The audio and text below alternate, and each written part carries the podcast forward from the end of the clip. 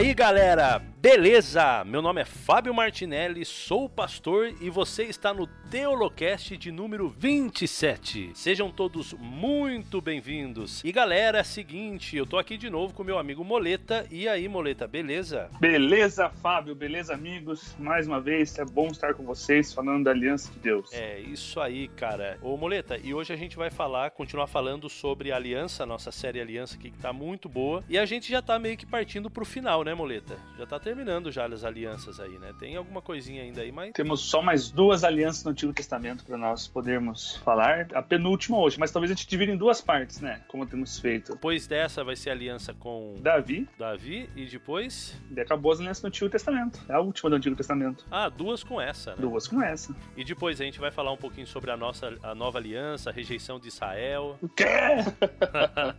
Podemos falar da nova aliança, sim. Importante, interessante. Um assunto talvez um pouco polêmico, mas é legal. Quem quiser, tem um vídeo meu no YouTube que explica esse, esse capítulo da Bíblia, assim, causa um pouco de dúvida. Procura lá em youtube.com barra Vinícius Moleta. É o Romanos capítulo 11, né? Isso. Ah, Existe a chance de você dar, dar um pouco de risada, que eu quase caio da cadeira no começo do vídeo. E quase cai mesmo. Você chega a quase torcer pra ele cair, mas não cai. Mas é um vídeo eu acho interessante. Desculpa que eu ainda era muito, muito inexperiente no YouTube e gravei uma leitura de quase 4 minutos da Bíblia no começo, mas depois o negócio foi pra frente. E a gente também vai tratar desse tema aqui em algum momento, né? Então, se você perder lá, vai ter aqui. Mas entra lá no Vinícius Moleta, ali no YouTube, se inscreva, dê um joinha lá, né, Moleta? Como que os youtubers falam? Opa, se inscreva no canal, deixa o like, compartilhe o vídeo. Entra aí.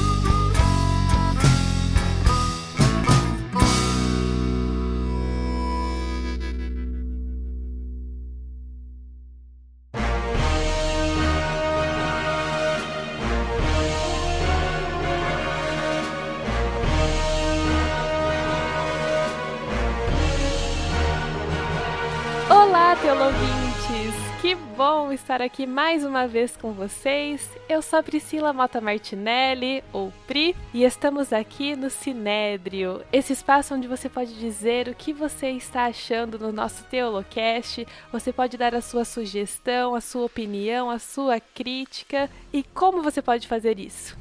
Bem, você pode fazer através do nosso site, o www.teolocast.com.br, também através da nossa página no Facebook, Facebook barra Teológica, ou através do nosso Twitter, que é o Teoligica, assim mesmo. Hoje quero ler para vocês a mensagem do Walter Elias. O Walter esteve aqui conosco, participando então do nosso Sinédrio, e ele escreveu: Pastor, feliz sábado, amigo. Na série sobre sermões expositivos, um excelente tema seria o reino de Deus, com a exposição de Mateus, capítulo 5 a 7. Fica a dica, embora eu desconfie que você já tenha pensado nisso. Obrigado por dedicar seu tempo, que deve ser escasso, para produzir o Teolocast. Forte abraço. Obrigada, Walter, por sua opinião. Que legal, um tema bastante interessante, também bastante amplo. Com certeza, nós vamos aí explorar essa ideia. Muito obrigada pela dica. Um forte abraço aqui de todos nós. E também o José Sobral da Igreja do Eustáquio Gomes Maceió, Alagoas. E José escreveu: Quero aqui expressar em palavras, se é possível, a mudança de visão que vocês fizeram em minha mente. Sempre ouvi falar em tipos de sermões, mas só ficava nisso. Não havia essa abordagem da relevância do sermão expositivo. Eu me considero um pregador medíocre e senti uma frustração em relação a isso. Esse podcast já deu um norte para a minha vida. Vocês estão de parabéns, o Espírito Santo está com vocês. Agora vem a minha angústia de quando vai sair outros podcasts relacionados ao assunto, tipo como formar um sermão expositivo, quais ferramentas e etc. Deus abençoe a todos vocês.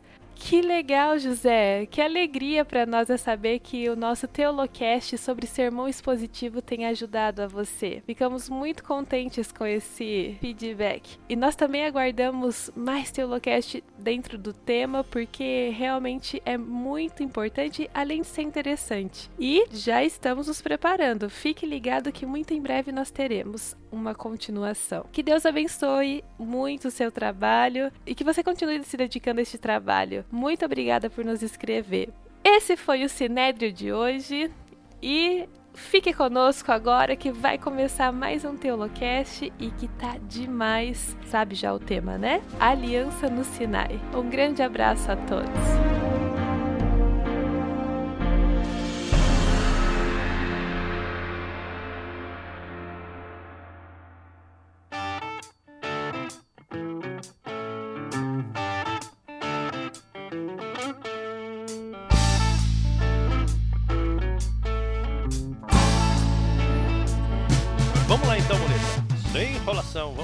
Nosso tema então, que é sobre a aliança de Deus agora no Sinai, aliança no Sinai. É, agora parece que muda, né, Moleta, a configuração da aliança, né? A gente vai ter alguns elementos novos aí, uma maneira diferente de Deus fazer aliança. O que, que a gente tem de diferente, Moleta? Que agora, ao invés de Deus fazer uma aliança com algum indivíduo, como a gente viu lá, Adão e Eva, depois Noé, Abraão, mas agora vai fazer uma aliança com a sua igreja. Com a igreja, cara, mas tem igreja, meu amigo, no Antigo Testamento? Como funciona isso? Opa, com certeza. Lá no livro de Deuteronômio, capítulo 4, o verso 10, diz assim: Não te esqueças do Senhor no dia em que estivesse perante o Senhor teu Deus em Horeb. Esse texto aí, no original hebraico, tá a expressão Yom Ha Kahal, significa o dia da congregação ou o dia da igreja. Tanto é que a versão da Septuaginta, que é a tradução do grego do Antigo Testamento, coloca aqui como Remeras tes Eclesias, é o dia da igreja. A gente vê isso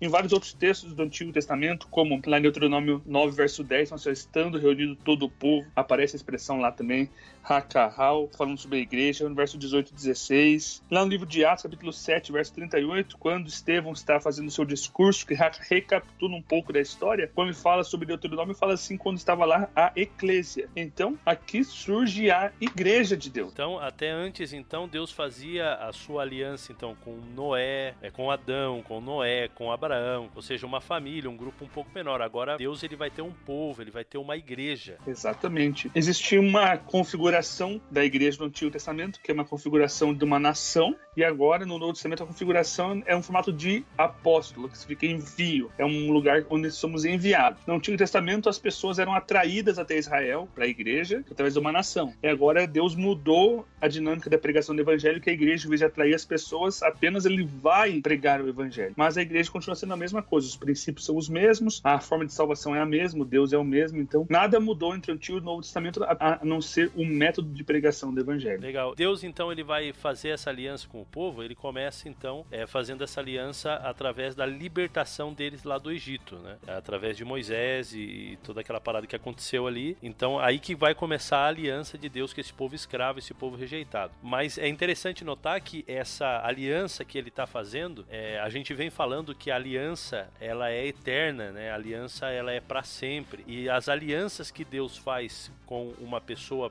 posteriormente, ou com um grupo, com uma família, como o caso de Abraão, ou agora como um povo, não anula a aliança anterior, né? Não é uma coisa assim, ó, é uma nova luz, então o que passou, passou, já não tem mais validade, agora é um outro, é um outro esquema. Ele continua sendo exatamente o mesmo. Tanto é que a gente vai perceber um negócio interessante, né, Moleta, que é a questão do cumprimento da aliança de Deus com Abraão através do Êxodo, né? O Êxodo é um cumprimento da aliança de Deus com Abraão. Para isso a gente precisa voltar ali um pouquinho em Gênesis para lembrar um pouquinho sobre o que, que aconteceu e que Deus tinha planejado já para Abraão e a sua família. Exatamente. Esse ponto é interessante, Fábio, por causa que as pessoas falam assim: ah, eu gosto da aliança de Abraão, aliança da fé, do sacrifício, do filho da promessa é uma aliança abençoada, mas agora a aliança no Sinai, ah, é a aliança da maldição, da prisão, é lei. da lei, da escravidão. Então as pessoas, elas às vezes têm essa visão dispensacionalista sobre a história da cristianismo. Né? assim, existem várias dis dispensações. E separam esse período, esse período da da aliança no Sinai, da aliança no Sinai como sendo um período separado. Só que nós percebemos, como você bem falou, que as duas alianças são completamente conectadas. Não existe existe como separar as duas. Porque até a aliança de Deus com Abraão, nós temos apenas o quê? Promessas. A partir da aliança de Deus com Abraão, começa o cumprimento. Lembra que no nosso último estudo nós falamos que Deus havia prometido dar para Abraão uma grande descendência?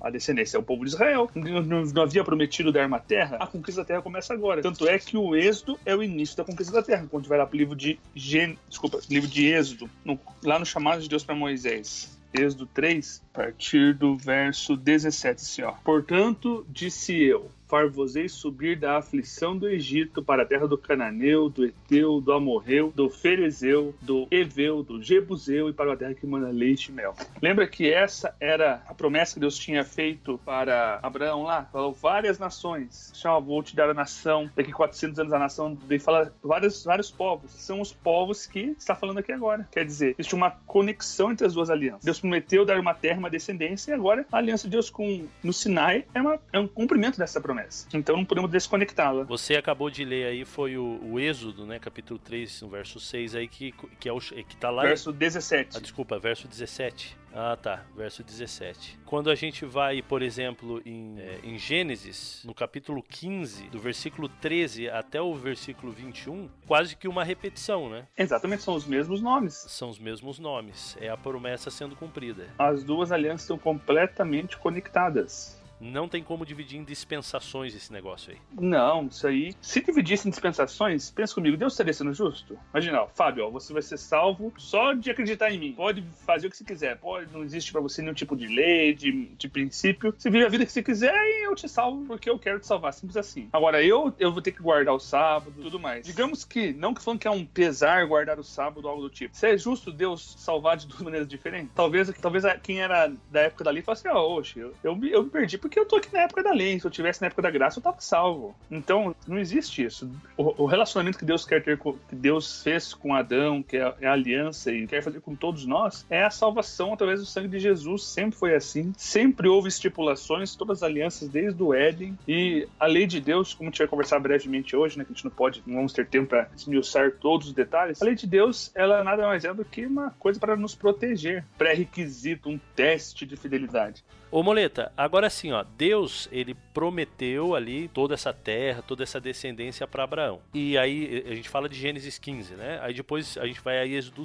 a Êxodo 3 e a gente vê a coisa ali começando a acontecer e tudo acontecendo por esse motivo exatamente. Agora a pergunta é, quanto tempo a gente tem de Gênesis 15 até Êxodo 3? Quanto tempo passou? Vixe, agora você me, me surpreendeu. Eu sei que aproximadamente 400 anos. Tá, não, não precisa ser exato. É, é essa era a resposta que eu, okay. que eu queria, que eu queria Porque ouvir. Eu, não, que eu já li, eu já li uma literatura sobre o assunto, eles fazem uma, uma, cronologia lá que eles são exatos, mas eu dá um pouco menos, um pouco mais, sim. Não, não, a gente, a letra mata, muleta, fique tranquilo. mas aproximadamente 400 anos. A gente tem aí esse 400 anos. A pergunta que eu quero fazer, no fim das contas, é a seguinte. Por que, cara, tanto tempo. Ou seja, se a promessa já estava, por que, que Deus não pegou e falou assim: Ó, oh, Abraão, vamos fazer o seguinte, ó, isso aqui é o que eu tenho prometido para você e vai acontecer? Vai acontecer. Não tem como não acontecer porque eu tô prometendo. Se eu prometo, eu cumpro. Agora, por que esperar 400 anos para Deus dizer: Oh, me lembrei do meu da promessa que eu fiz com Abraão, meu povo tá lá no Egito e tal. Por que tanto tempo? Pior do que isso. Porque Deus tirou o povo de Canaã, onde eles estavam lá, Jacó e seus filhos, levou o povo, levou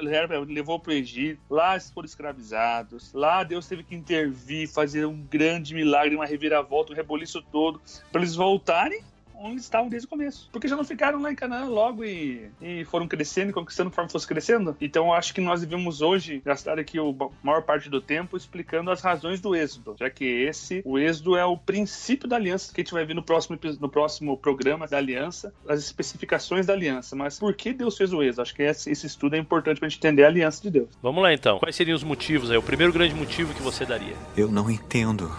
Eu sou o Deus dos teus ancestrais, Abraão, Isaque e Jacó.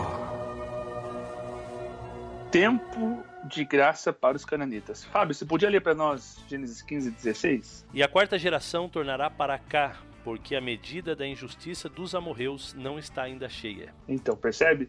Que os 400 anos foi um período amorreus eles se converterem dos seus maus caminhos e mudarem de vida. Na verdade, quando nós pensamos na história do Êxodo, a gente pensa que, na verdade, é uma história de genocídio, uma história, um Deus terrível, manda matar criança, mata bicho, mata todo mundo, não deixa ninguém, não deixa ninguém vivo. Dá essa impressão, não dá às vezes? E tem pessoas que criticam muito a Deus por causa disso, né? Falando assim, ah, o Deus é um Deus, o Deus bíblico é um Deus terrível, é um Deus que é sanguinário e tudo mais. Mais. Um dos grandes ataques contra o teísmo é, é, uma questão, a questão do sofrimento, né? Ou seja, porque existe sofrimento, é incompatível, né? O mundo onde existe sofrimento, exista um Deus e tal. E também tem essa questão. Pior do que isso, a questão é assim, o Deus bíblico é um Deus, eles são assim, é sanguinário, é um Deus sedento de sangue, terrível. Então, aí que tá um grande problema, né, pra gente. Então, eles, ou seja, quando você vê uma história, ah, o povo, Deus tira aquele povo lá e por onde eles vão passando, eles vão matando, eles vão destruindo, eles vão tomando posse. Deus tem prazer na violência, né? Exatamente, é um treco assim, bem sinistro mesmo. E quando a gente pega, assim, é um negócio complicado, não é tão fácil assim. Não vai ser o nosso tema de hoje, mas eu acho a gente entender um pouquinho sobre os 400 anos de, de tempo aí, também saber quem eram esses cananitas, quem eram essas pessoas que, que vão ser destruídas, eu acho que é muito importante para o nosso caso aqui. Então, primeira coisa, quem eram os cananitas? E depois a gente vai entender essa questão do tempo aí. Sim, sim. Pô, Fábio, primeiro de tudo,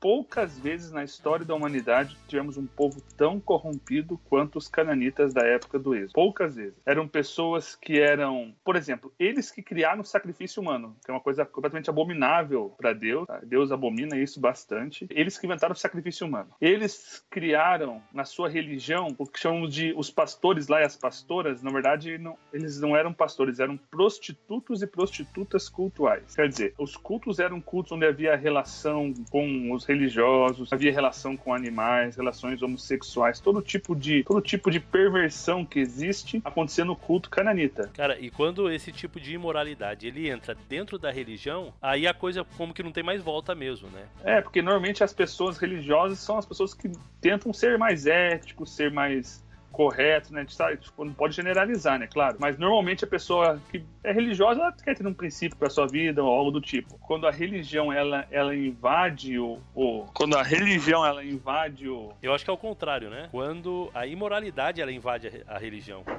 Exatamente. O que acontece? Nós temos o momento onde a... eles não são nem um pouco religiosos, eles são o quê? São muito imorais. E a vida humana perdeu completamente o significado na época de Canaã. A gente percebe assim, por exemplo, Jezabel, que era uma princesa cananita, você viu que ela, ela apenas desejou ter uma via a vinha, né, do de Nabote, e o que aconteceu? Mandou matar o cara sem nenhum tipo de constrangimento. Não existe mais certo e errado, né? A gente faz o, o que quer. E eu me lembro também do Dr. Siqueira, ele comentando sobre Canaã, de ele dizendo assim que aquilo que hoje as pessoas fazem de imoral, né, dentro dos motéis, dentro de uma boate ou, ou lugares do tipo, Canaã, em Canaã se, faz, se fazia em praça pública, né? Era feito a céu aberto a gente percebe que, mesmo esse povo sendo completamente perverso, completamente imoral, Deus ainda fez o quê? Deu 400 anos para eles, para eles mudarem de vida. Na verdade, Deus ele trabalha assim. Primeiro, ele tenta salvar as pessoas através da bênção. Como é que foi isso? Ele primeiro mandaram Abraão para lá. Deus chamou Abraão da terra dele, e mandou para Canaã, certo? E lá em Canaã, ele fez o quê? Ele ia, ele pregava o evangelho, ele, por exemplo, ele sempre que ele participava de uma de alguma batalha, ele devolvia o dízimo, ele era uma pessoa extremamente fiel a Deus, certo? Ele deixava os altares, e os altares eram um lugar onde as pessoas sabiam que ali existia uma adoração ao Deus verdadeiro. Então, Abraão, ele sempre foi uma testemunha de Deus lá, entendeu? Então, a gente sabe que ele influenciou a, a, sociedade ao redor dele. Com certeza, né? Esse foi chamado dele, sendo que chamado de Abraão foi chamado para missão. Então, ele com certeza ele foi influenciado, influenciou, né? Desculpa, a sociedade cananita. Mas esses 400 anos que Deus deu para eles eram para eles repensarem a vida, para eles entenderem o caminho. Mas o que acontece? Foram cada vez piores, cada vez piores. A gente vê cidades como Sodoma e Gomorra, onde as pessoas faziam aquelas abominações, né? Como, por exemplo, é o estupro, né? Você vê lá, queriam estuprar o anjo. Tipo, chegou lá um cara bonito, ah, não quero nem saber quem que é, vamos a cidade abusar dele. Então essa era a sociedade cananita. E é interessante também a gente notar a mecânica de Deus em relação ao convite que ele faz para essas nações. E Deus, ele tem como um modus operandi no Antigo Testamento, principalmente quando a gente fala dessas guerras que Deus manda fazer e manda matar, etc e tal. Mas quando a gente vai lá em Deuteronômio capítulo 20, por exemplo, que ali tem as leis da guerra, a gente percebe que primeiro Deus manda um convite, um convite de ir para as nações. Né? Ele chama as nações para que faça parte do seu próprio povo, como se fosse de fato o seu próprio povo. É, depois, como uma medida desesperada, aí sim ele vai mandar é, uma como um aviso dizendo: olha, eu estou indo vindo para destruir vocês. Mas esse, é, esse chamado aí, essa, esse aviso que ele dá, não é para que as pessoas fossem de fato destruídas, senão o contrário, né? Para que elas se arrependessem, para que elas repensassem a vida e se voltassem para Deus. É como um pai e um filho, né? Um pai, ele nunca quer, a troco de nada, bater no seu filho. Mas quando o filho ele está fazendo alguma coisa de errado, ainda assim o pai não quer bater no filho, até que o pai ele dá um último aviso dizendo: "Se você fizer isso, eu vou te bater". Não que ele queira bater no filho, ele dá o aviso justamente pelo contrário, porque ele não quer bater no filho. A esperança dele é que com a ameaça o filho dele pare de fazer o que estava fazendo. Então, eu acho que a ideia a ideia aí do, do, dessa mecânica aí de Deus, dessa, desse modus operandi dele, é exatamente o mesmo. Isso vai acontecer com Nínive, né, com Jonas pregando lá em Nínive. É, e, infelizmente isso não aconteceu com Josué, né, mas aconteceu com Raabe, né? A gente lembra ali que, de fato, quando os espias eles vão falar com Raabe. Então, Fábio, você já está pulando pauta, porque esse era, é o segundo motivo do êxodo. É, o êxodo foi o último aviso de Deus antes de trazer o juízo sobre Canaã. Sim, sim, sim. E, mas eu estou falando assim, mas de maneira generalizada, né? Ou seja, é, sempre era o último, o último chamado antes de destruir qualquer cidade, né? Isso do capítulo 20 dizia que primeiro se fazia o cerco. Se alguém, se alguém quisesse, se o povo quisesse se render, eles se rendiam, não teria nenhuma batalha. Exatamente. Então, o que o que está acontecendo, por exemplo, lá com Josué, é exatamente o cumprimento de Deuteronômio 20. É 20 ou 24? É 20, né? Então, na verdade, a gente tem que entender que existiam leis da guerra. E as leis da guerra eram para as guerras comuns. Mas a guerra contra Canaã não era uma guerra guerra comum. Era, era uma guerra onde Deus estava trazendo juízo executivo sobre aquelas pessoas, entendeu? Então ali, a, ali o povo de Israel. Então contra Canaã não se aplica o que a gente tem em Deuteronômio 20, então. Exatamente, não. Ali era. A gente sabe, o juízo executivo de Deus ali era semelhante ao que aconteceu lá em Sodoma e Gomorra. Em vez de Deus usar o fogo, usar algum elemento natural para trazer juízo, Deus usou o povo de Israel, mas aquilo ali era uma exceção, onde Deus pede para exterminar tudo, né? Matar as crianças, matar, matar todo o povo de Canaã, né? Foi assim que ele pediu para fazer, né? Matar todo mundo. Por que ele pediu matar todo mundo? Porque ele está trazendo juízo ali. Então não era uma guerra comum. Tá, mas ainda, mas ainda assim, por exemplo, existe misericórdia, né? Porque assim, Deus não mandou matar todo mundo de Canaã. Não, não. É, você tem ali algumas cidades específicas onde Deus manda matar mulher, criança, gado, tudo, né? É, então você tem, você tem esses elementos aí dentro de, de coisas específicas. Mas quando você vai. Ou seja, vamos imaginar, a gente tá falando desse povo aí que o Moleta já falou que é ruim, que é triste, que é um povo imoral, e tudo isso que a gente já falou sobre Canaã. Deus, ele vai dar 400 anos de misericórdia para esse povo, ou seja, não é pouco tempo. E nesses 400 anos de misericórdia para esse povo, Deus, ele está constantemente durante todo esse tempo tentando de alguma forma chamar a atenção desse povo para ele mesmo. Então ele faz isso através do, de uma ferramenta chamada Israel e através do seu próprio poder. Né? Então abriu o Mar Vermelho, venceu batalhas, fez milagres. Então tudo isso não era só para fortalecer a fé do povo de Israel, senão que era para mostrar o seu próprio poder para as outras pessoas. Tanto é que quando ele vai chegar ali em, em Josué, capítulo 2, quando eles vão chegar e cercar ali a Jericó. É, então, quando ele cerca Jericó, acontece exatamente isso. A ideia, eu acredito, Moleta, que a ideia aí não era destruir Jericó. Na verdade, todo mundo que quisesse ser salvo é salvo. Eu não entendo. Eu sou o Deus dos teus ancestrais, Abraão, Isaque e Jacó.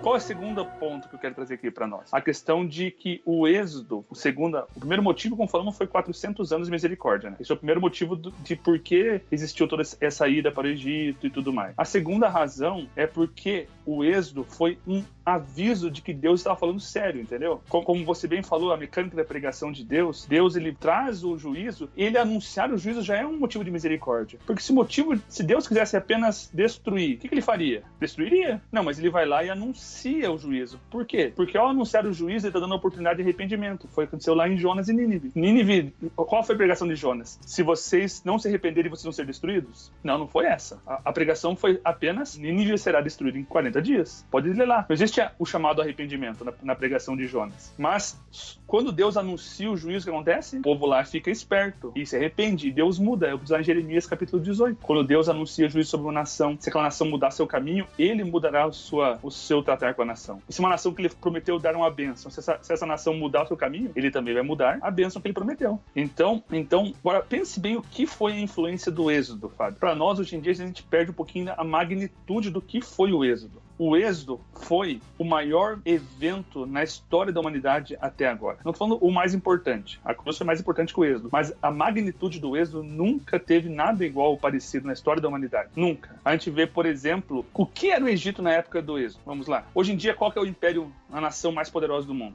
Quantos anos faz os Estados Unidos a nação mais poderosa do mundo? Cara, não sei quanto tempo faz aí que os Estados Unidos. Ah, a gente, a gente pode ter um debate aí se é desde a Segunda Guerra Mundial em diante, quando a Europa perde um pouco da relevância, ou se é a partir do, da década de 90, quando a União Soviética cai, que ele manda no mundo sozinho, né? antigamente dividiu o poder. Mas vamos praticamente depois da queda da União Soviética, né, em 91, que os Estados Unidos manda sozinho no mundo, né? Até lá eles ainda, ainda respeitavam a União Soviética. Então nós temos aí praticamente aí pouco menos de 30 anos os Estados Unidos é a nação mais poderosa do mundo. 30 anos. O Egito, na época do Êxodo, era a nação mais poderosa do mundo há mil anos tipo, há mil anos que não tinha nenhum império peitava eles. Se alguém discordava deles, iam lá, atacavam e destruía eles tiveram dezenas de dinastias de governos. Tem noção que é ter mais de 20 dinastias? Então, assim, não é que teve 20 reis, 20 dinastias, é o filho do filho do filho do filho do filho do filho do filho do filho do filho, entendeu? Então, assim, o Egito foi um império, acho, até hoje, nunca teve um império com tanto dominância mundial como teve o Egito. Então, Nesse grande império, Moisés chega lá e destrói completamente o Egito. É isso que a gente não tem noção. Vamos tentar fazer uma ilustração aqui, Fábio. Digamos que a tua igreja aí, como é o nome da tua cidade onde você cuida, Fábio? Montevidéu. Você, a igrejinha de Montevidéu, Deus chama ela. Pra... Igrejinha não, rapaz. Porque são quantas pessoas? Igrejinha no sentido carinhoso. Tá, tá. É? A igreja. Igre, a igreja, igreja coloca aí, ó. Igreja del, del Prado. Igreja, igreja del Prado. Ela resolve fazer uma excursão pra Disney. Eu sei que vocês gostam de viajar, né? Então eu vou fazer excursão pra Disney. No meio da excursão, o Trump resolve falar assim: uma coisa, tá proibido brasileiro nos Estados Unidos. E manda prender vocês. Uruguaios, perdão. Ele põe uma lei que proíbe os uruguaios de, de, de habitar os Estados Unidos. E prende todos os uruguaios. Só que como você tava de férias, sabe? Você não foi pra essa excursão. Então Deus aparece a você e fala assim: ó, Fábio, eu preciso que você vá, liberte o meu povo lá nos Estados Unidos. Assim, nossa, que chamado, né? Claro que eu vou, senhor. Mas como é que eu vou para lá se não pode ir? Você não, eu vou, vai na casa do irmão João das Cove, ele vai dar para você um Fiat 69 e você compra, você pega esse Fiat e vai de Fiat 147 lá para os Estados Unidos. E você vai lá, pega esse, esse Fiat 147, ano 69, troca umas peças nele, faz uma revisão, né? Tem que ser cuidadoso, né? E você sobe ali de Montevidéu, passa pelo Brasil, passa pela Venezuela, pela Colômbia, pelo Panamá, Guatemala, México e dá um jeito e consegue entrar nos Estados Unidos, Fiat 147. E vai até lá em Washington, você é o Fiat. Então, é um cara fera. Chega lá em Washington, Tá lá um dia o Trump andando pela Casa Branca, assim, no jardim, tá lá fazendo uma coletiva de imprensa, e você sai do seu feed e fala assim, ó, Trump, ou você liberta o povo de Montevidéu, ou eu vou destruir os Estados Unidos. Let my people go que, que o Trump ia fazer se, se, se ameaçasse ele desse jeito? Ia dar risada, né? Imagina, você vindo uns Fiat 147. Totalmente, né? Chegando assim, ameaçando ele. O cara nem sabia quem que você era. Ainda mais o Trump. Ainda mais o Trump. Ia, ia twittar sobre isso, né? Foi mais ou menos isso que aconteceu. Então o Trump falou assim: manda o segurança assim, tira esse maluco daqui, né? Quem que é esse maluco que, que, que tá querendo vir me ameaçar? Então você vai lá e um dia Trump está andando de lancha no rio Potomac, né? O rio que passa em Washington. E você vai lá e fala assim: Trump, já que você não deixou meu povo ir embora, você vai lá e bate com o seu cajado e as águas do rio Potomac se tornam sangue. Mas não só as águas do rio Potomac, todas as águas dos Estados se tornam sangue. As águas das caixas d'água, das garrafinhas do supermercado, dos galões dos bebedouros, tudo se torna sangue. Só não tem sangue aonde? Lá na prisão onde estão os irmãos de Montevidéu lá presos. O único lugar onde tem água potável. Daí o Trump vai lá e fala assim, ó, Fábio, por favor, para com isso. Você vai lá e para. Nesse momento, quem seria você, Fábio? O homem mais famoso do mundo. Imagina CNN, ABC, Fox News, todo mundo queria ter uma exclusiva com você. Quem é o homem que ameaça? E você vai lá e faz escuridão, faz chuva de meteoro, faz tudo isso contra o povo, contra, contra o Egito. No final, o Trump fala assim, tá bom, tá bom, tá bom, não aguento mais você, pode ir embora, leva esse povo embora, não aguento mais você. Daí você vai lá, aluga um, um ônibus, põe o povo dentro do ônibus e vai. Só que em vez de você ir ali pro Texas, né, onde vai embora o caminho lógico, você vai e vai para Flórida, que só tem saída para o mar. E chega até lá na encosta do oceano. Quando o Trump vê que você foi para Flórida em vez de você ir para o pro Texas, ele fica furioso assim: não, A gente não pode, não podemos ser humilhado por um cara que nem sabe ir embora daqui. O que ele faz então? Manda todo o exército americano, as suas fragatas, seus portas-aviões, seus bombardeiros, seus tanques de guerra, cerca a Flórida por água, por ar, por terra e fala: vamos exterminar esse povo. Só que quando o povo vai atacar, surge um globo de fogo e protege vocês do ataque americano. E Deus abre o oceano ali desde a desde a Flórida até a Bahia. E vocês vão lá com o teu ônibus e, e vem da Flórida até a Bahia. E nesse momento, Deus está protegendo vocês ali, ninguém consegue chegar perto de vocês. Então, quando vocês chegam na Bahia, Deus faz um grande maremoto que destrói completamente toda a marinha, a força aérea o exército norte-americano. São completamente destruídos. Todo o exército norte-americano é destruído. Novamente, quem seria você se isso acontecesse de verdade?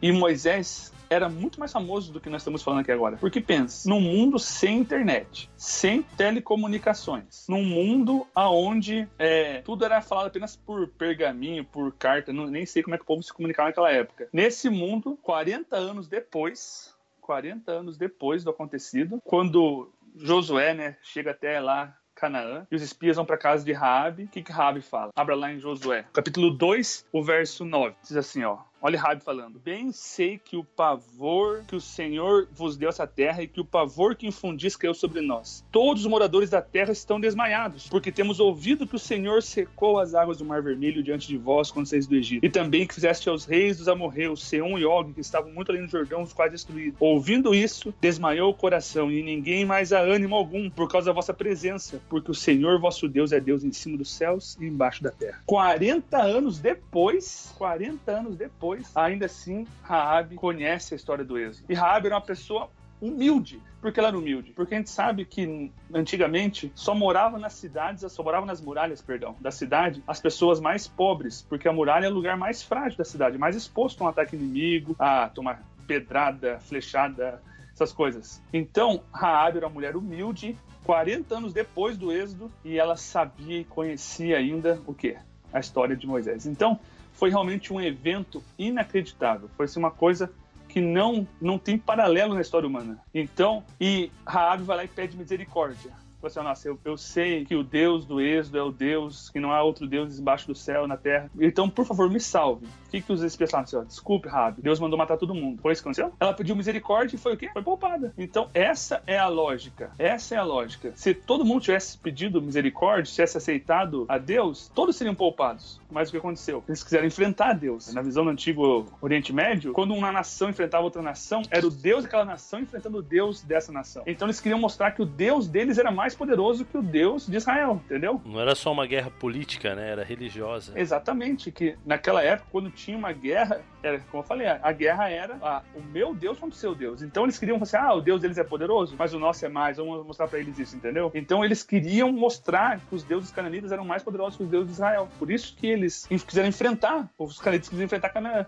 queriam enfrentar Israel. A gente vê que todos os povos cananitas que de alguma maneira pediram misericórdia ou não quiseram enfrentar Israel, aceitaram a Deus, foram poupados. Os gibionitas fizeram aquela maracutaia lá, fingiram que era, é, que era um povo distante, fizeram uma aliança com Josué. Eles enganaram Josué, mas foram o quê? Foram poupados. Foram poupados e, e depois, na época de Davi, quando Saul foi lá e, e, matou os gibeonitas, Deus foi lá e mandou vingar, porque afinal de contas não era pra, os gibeonitas não eram para ter sido mortos. Eu não entendo.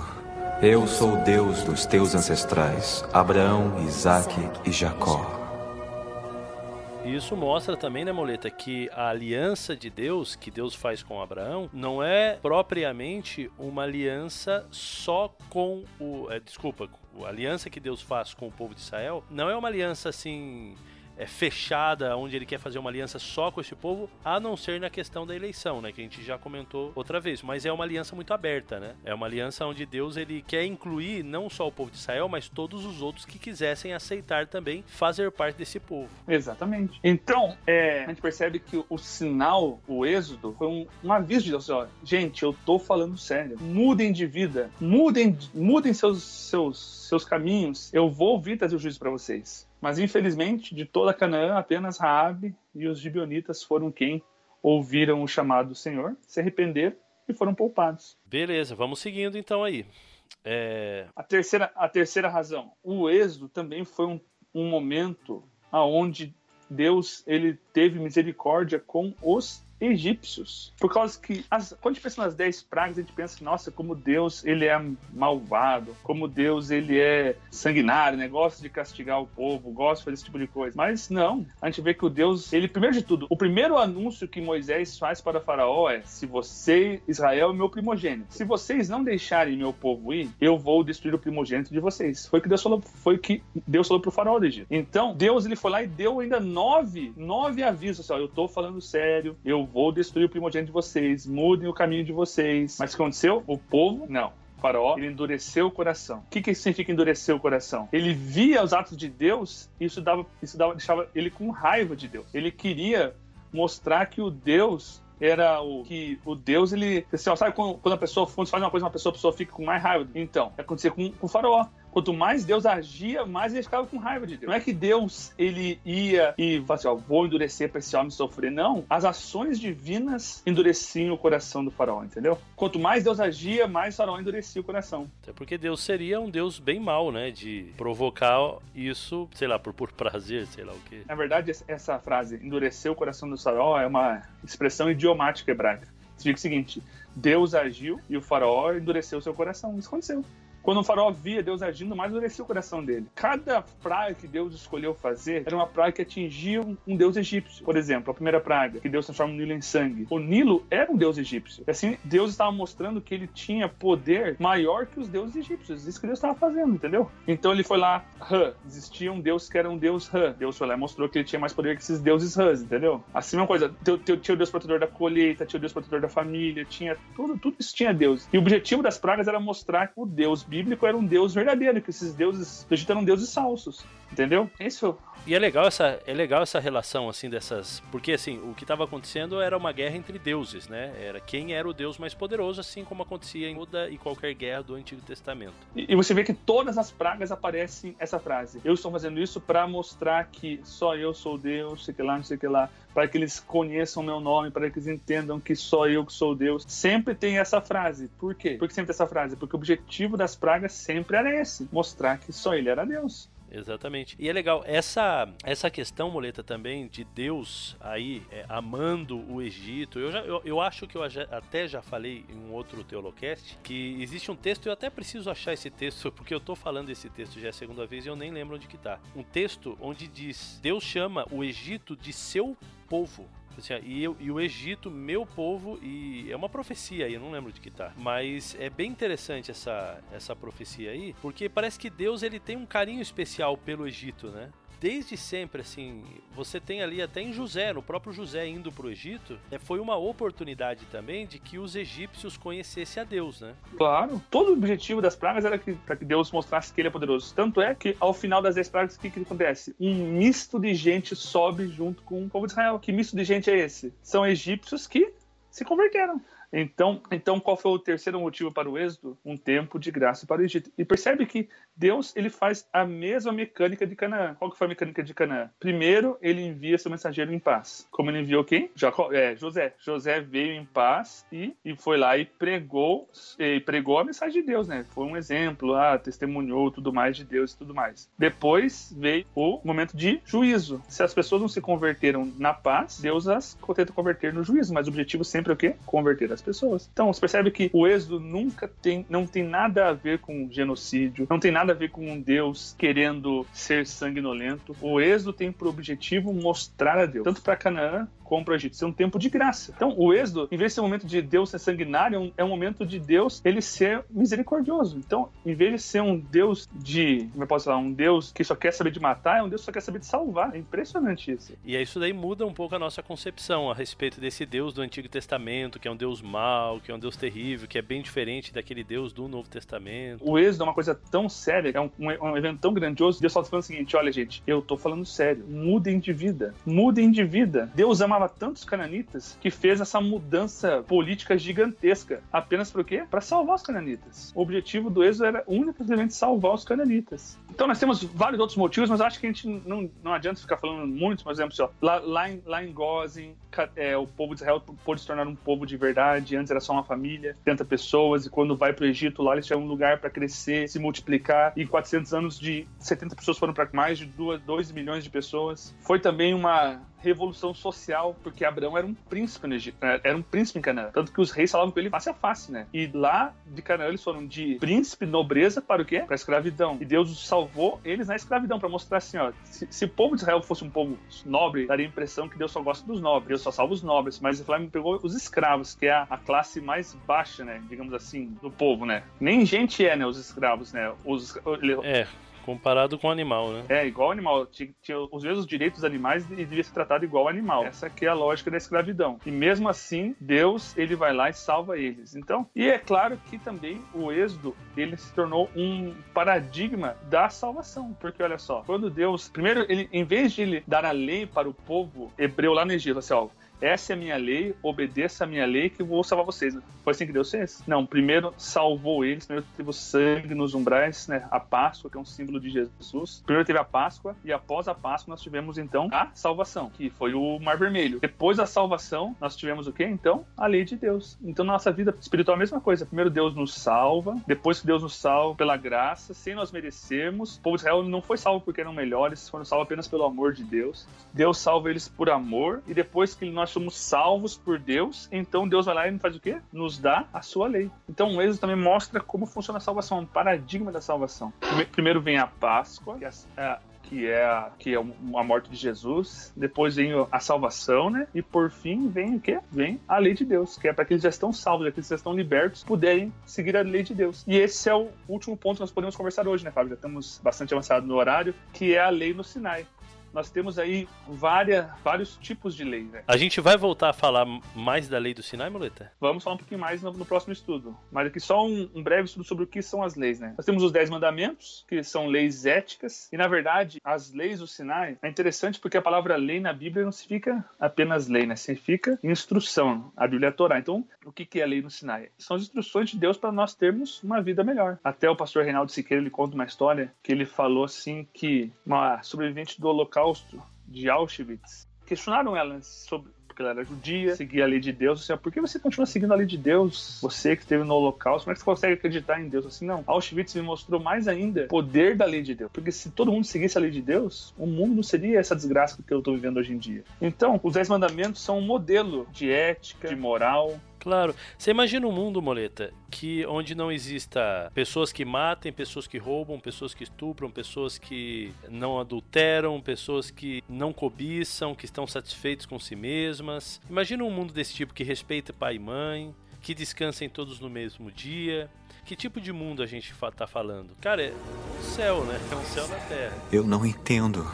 Eu sou o Deus dos teus ancestrais, Abraão, Isaque e Jacó a lei de Deus fosse cumprida plenamente, não ia precisar ter policiais, não ia precisar ter portas, ia ser o céu na terra, né? Ninguém ia roubar, ninguém ia matar, todo mundo ia ser fiel. Então, a lei de Deus é o seu caráter, né? A lei de Deus. Então, a gente entende que Deus é justo, Deus é amoroso, Deus é ético pelos seus mandamentos. Também nós temos a lei cerimonial, que muitos acham que é uma lei, uma lei passada, uma lei velha, mas não. A lei cerimonial, na verdade, ela mostra a salvação, porque a lei cerimonial, sempre que você cometia um pecado, você tinha um cordeiro que morria no seu lugar. Haviam festas como o dia da expiação, tabernáculos, que traziam verdades é, sobre o juízo de Deus que é para nos salvar verdades sobre é, nossa ida para o céu. Então, todas as leis cerimoniais elas estão ali para apresentar um pouco mais sobre a salvação em forma é, prática, né? Uma forma assim concreta. E, e, até hoje nós guardamos a lei cerimonial, só que de, de maneira completa. Quer ver só, Fábio? Lá no antigo Israel, a pessoa se arrepecava, ela se arrependia. Ela tinha que fazer? Pegar um cordeirinho,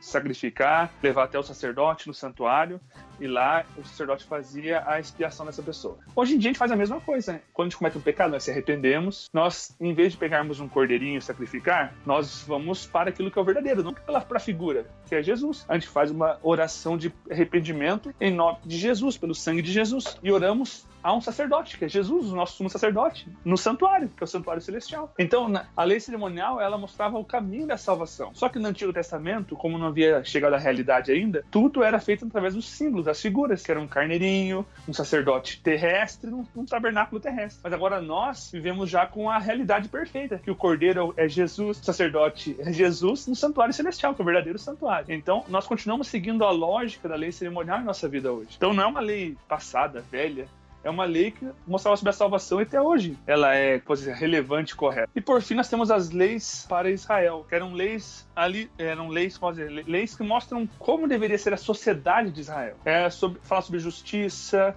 sobre responsabilidade, são questões políticas, questões sociais, questões econômicas, que hoje em dia não nos não fazem sentido para nós não vivemos na sociedade israelita teocrática do deserto. Então essas leis são leis temporais para aquele momento. Tanto é que no livro de Deuteronômio várias vezes, quando Deus dá as leis, ele fala assim, ó, essas leis para quando vocês chegarem em Canaã. Tanto é que elas não não aconteciam no deserto. Muitas leis que leis de Israel eram leis específicas para a terra de Canaã, para o reino de Israel, né? para a nação de Israel. Essas leis que não são leis completamente relevantes, que também são um modelo de justiça, equidade, de sociedade, é um modelo para nós hoje em dia. Então traz para nós, ainda tem relevância para nós hoje, mas nós não precisamos segui-la porque nós não vivemos nesse tipo de sociedade. Então essa é a lei que Deus deu para o povo lá no Sinai. E essa é uma parte da aliança que vamos ver com mais calma na próxima semana. Na próxima semana não, no próximo estudo, né? Não sei quando vai ser o nosso próximo encontro, mas no próximo estudo vamos ver que Deus lhe quer ter uma nação de sacerdotes, uma nação de santos. E o que significa isso? Que é essa é a aliança que Deus faz com o seu povo. Legal, Moleta. Vamos fechar então aqui. Que Deus possa abençoar a vida de vocês então. Saibam que essa aliança que Deus faz, que Deus fez, é uma aliança eterna, é uma aliança que Deus também quer fazer com cada um de nós. E a gente vai falar um pouquinho mais sobre a, a questão da aliança, da lei, como isso funciona na nossa vida hoje, se ainda é válido, se não é válido, e vamos tratar um pouquinho, um pouquinho desse assunto aí. Moleta, valeu, eu sei que essa semana aí você estava um pouquinho mais apavorado aí, mas valeu aí pelo tempo, obrigado pela força aí e vamos junto, vamos nessa que Deus está abençoando muito através desse desta série. Beleza, valeu Fábio, que Deus abençoe e lhe guarde. E eu queria dar um último recado para o nosso amado ouvinte. O nosso Deus é um Deus de amor, ele tem tanto amor por cada um de nós que é capaz de destruir o império mais poderoso do mundo apenas para nos avisar que a salvação está chegando. Deus abençoe e lhe guarde. Compensa servir esse Deus mais e mais. Feliz sábado, galera. Então vamos nessa.